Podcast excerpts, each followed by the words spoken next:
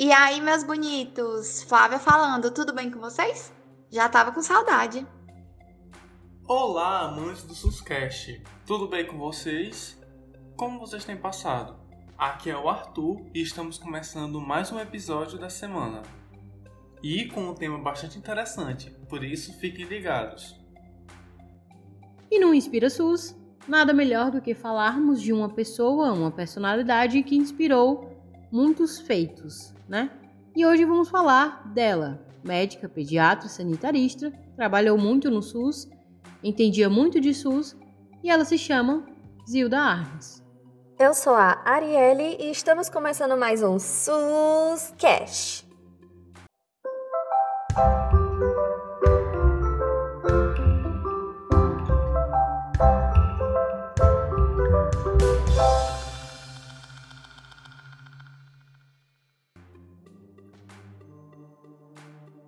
Zilda Arnes foi médica pediatra e sanitarista que nasceu em Forquilinha, Santa Catarina, no dia 25 de agosto de 1934. Ela era brasileira, mas tinha ascendência alemã graças ao seu pai Gabriel Arnes e Helena Steiner Arnes. Durante sua vida, teve muitos feitos. Cursou medicina na Universidade Federal do Paraná, a contragosto do seu pai, e se especializou em pediatria, saúde pública e sanitária, se casou aos 21 e foi mãe de seis filhos. Fundou em 1983 a Pastoral da Criança. Em 2006, foi indicada ao Prêmio Nobel da Paz.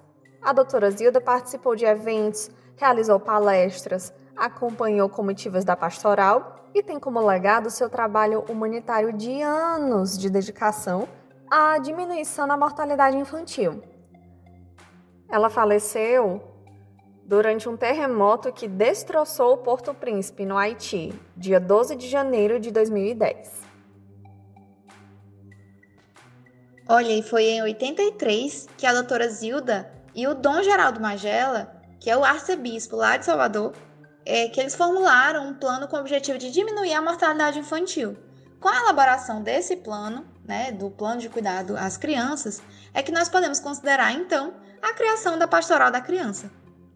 No começo, era só um grupo de voluntários do Paraná, mas aí o trabalho iniciou em uma pequena cidade de Florestópolis. E assim a doutora Zilda Arnes esteve no comando dessa pastoral por 25 anos, sendo atuante não só aqui no Brasil, mas também em outros países da América Latina, da Ásia e da África.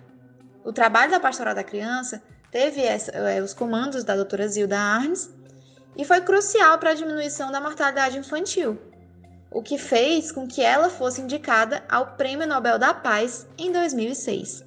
O máximo, né? O trabalho de diminuição da mortalidade infantil no Brasil chegou a alcançar uma cobertura de aproximadamente, pasmo, 72% do território nacional. Além de outros continentes, né, como eu citei anteriormente. Muito bom. Em uma entrevista, ao ser questionado sobre como foi criada a Pastoral da Criança, e também como é que era realizado o trabalho dessa pastoral, Silda respondeu, aspas, Alguns pontos cruciais explicam esse sucesso. Em primeiro lugar, porque uniu a fé com a vida. As pessoas ajudam a pastoral, nela se engajam porque estão movidas pela mística fraterna de construir um mundo melhor.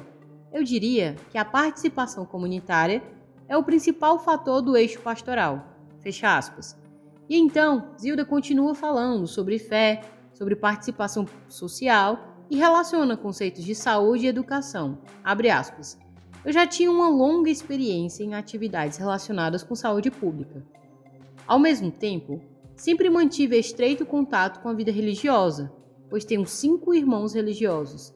Assim, foi com facilidade que entendi o papel e a função da pastoral da criança. Por isso, consegui capacitar muito bem o pessoal que nela atua. Além disso, com essa experiência, aprendi ser indispensável uma ação da comunidade nessa área. Ou seja, entendi que não se deveria ficar esperando a atuação dos governos ou da igreja. Para mim, era essencial a participação da sociedade, deveria se esforçar para que se pudesse ter êxito nesse empreendimento Vi também que era indispensável relacionar saúde com educação. Assim começamos nosso trabalho e depois, em 1991, vimos com muita alegria o lançamento pelo Ministério da Saúde do Programa de Agentes Comunitários de Saúde. Agora, vejo que em alguns lugares os líderes da pastoral atuam juntamente com os agentes do Programa de Agentes Comunitários. Às vezes, pesamos juntos as mesmas crianças, somando esforços. Tínhamos em nosso trabalho de conhecimentos científicos a respeito de como se deve cuidar das crianças, para democratizar esse saber entre as famílias. Fecha aspas. Essa entrevista eu encontrei no site Cielo Brasil com o título Lições da Pastoral da Criança, entrevista com Zilda Arns Newman. Então, quem de vocês se interessar por ler o texto na íntegra, fica então a dica. Bom, gente, segundo o site oficial da Pastoral da Criança, a doutora Zilda Arnes recebeu o título de cidadã honorária de 11 estados e 37 municípios brasileiros. Ela também recebeu cerca de 19 prêmios, tanto internacionais como nacionais, e dezenas de homenagens de governos, empresas, universidades e outras instituições Brasil afora. Tudo isso pelo trabalho realizado na Pastoral da Criança. Por causa desse, desse todo o trabalho na área social, a Zilda recebeu condecorações como, por exemplo, Heroína da Saúde Pública das Américas em 2002, recebeu o primeiro prêmio Direitos Humanos da USP em 2000, ela recebeu o prêmio de Personalidade Brasileira de Destaque no Trabalho em Prol da Saúde da Criança. Ela recebeu também o Prêmio Humanitário, recebeu Prêmio Internacional em Administração Sanitária, e ela recebeu diversos, diversos títulos de diversas universidades do Brasil, como eu falei anteriormente. Outra coisa que é importante mencionar é que em 2017 foi criado o Prêmio Zilda Arnes, que esse prêmio ele serve como uma forma de reconhecimento às pessoas e instituições que contribuíram ou têm contribuído ativamente na defesa dos direitos dos idosos. Então esse prêmio ele consiste basicamente em um diploma de menção honrosa e que ele é concedido anualmente desde 2017 para até cinco pessoas. Então cinco pessoas todo ano são homenageadas por esse prêmio. Agora eu vou falar alguns eventos importantes que aconteceram na vida de Zilda Arnes, em ordem cronológica e forma de linha do tempo. É, essas informações elas foram tiradas do site da Pastoral da Criança. Em 1983, Silda Arnes, junto com Dom Geraldo Agnello, fundam a Pastoral da Criança, na cidade de Florestópolis, Paraná. Em 1987, tem-se a campanha do soro caseiro. Em 1991, Zilda Arnes se torna conselheira no Conselho Nacional de Saúde e esse cargo dura até 2009. Em 1993, ela se torna coordenadora materno-infantil do Ministério da Saúde e esse cargo dura até 1995. Em, 2004, acontece a fundação da, Pastoral da Pessoa Idosa. Em 2008, acontece a fundação da Pastoral da Criança Internacional essa pastoral tem sede no Uruguai. Em 2010, infelizmente, Zildarnes falece na cidade de Porto Príncipe, no Haiti. Gente, esse foi um breve resumo, é, um, breve, um, breve coxinho do que foi a, a vida de Zildarnes. Então a gente focou somente nas coisas que tiveram maior preponderância e tentamos resumir ao máximo para caber num episódio de podcast, mas uma pessoa não pode ser simplificada por um episódio de podcast. Então, é, eu sugiro que vocês pesquisem se vocês se sentirem interessados no assunto, porque é de fato um, uma personalidade interessante.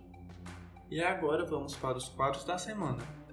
Como nós estamos num, num episódio meio novo, que é o Inspira SUS. A gente não vai ter o quadro do susto, porque a gente quer manter uma, uma vibe mais otimista, então a gente resolveu suprimir o quadro do susto, que é o quadro da semana que tem notícias ruins. Então a gente vai ter, dar uma respirada que esse, é, episódio não vai ter susto. Então agora nós vamos com o Indica SUS.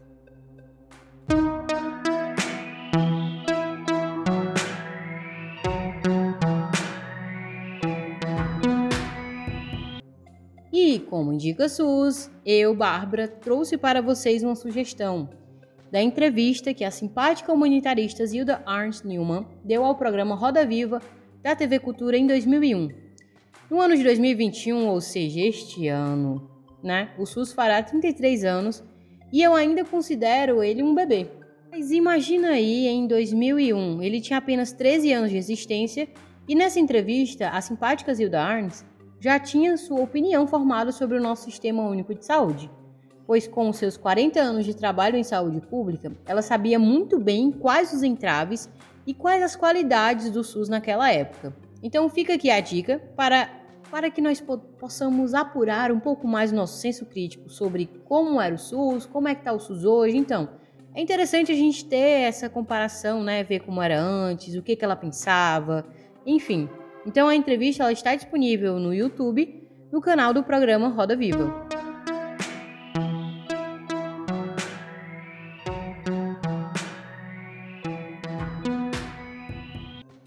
E agora de sucesso, nós temos que o Covid-19. Pesquisadores criam um teste barato para unidades de saúde. Um novo kit diagnóstico foi desenvolvido por pesquisadores de instituições públicas brasileiras.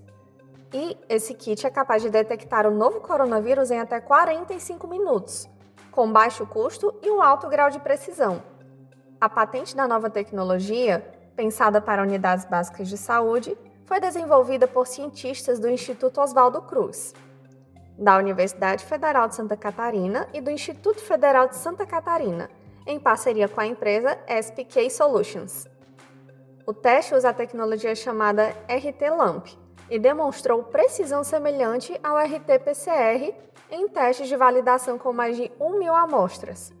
Segundo o Instituto, que divulgou a pesquisa, o kit alcançou 96% de sensibilidade e 98% de especificidade em amostras de orofaringe coletadas com cotonete do tipo SWAB.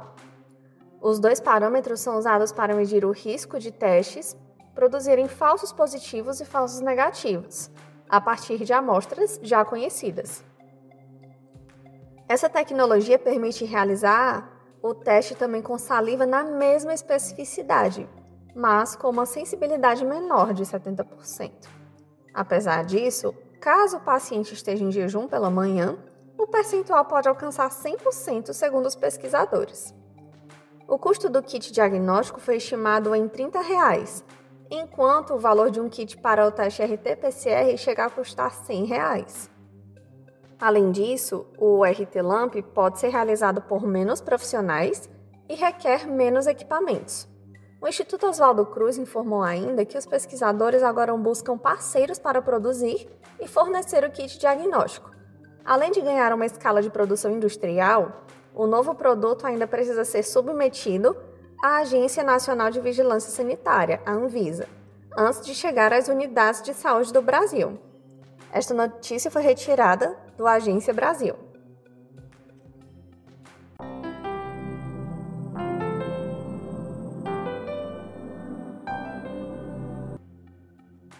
E o Abraços de hoje não tinha como ser diferente. Ele vai ser dedicado exclusivamente à grande mulher que foi o tema do nosso episódio de hoje, então, em memória, um abraço à doutora Zilda Arnes. Bom, gente, ficamos por aqui e até a próxima semana. Espero muito que vocês tenham gostado desse episódio. É sempre muito bom trazer para vocês personalidades que, de certa forma, ajudaram a construir a história da saúde brasileira. Se vocês gostam desse tipo de episódio, nos deem feedbacks pelo direct do Instagram, ou então nos mencionando no Twitter, que nós vemos, nós respondemos a tudo.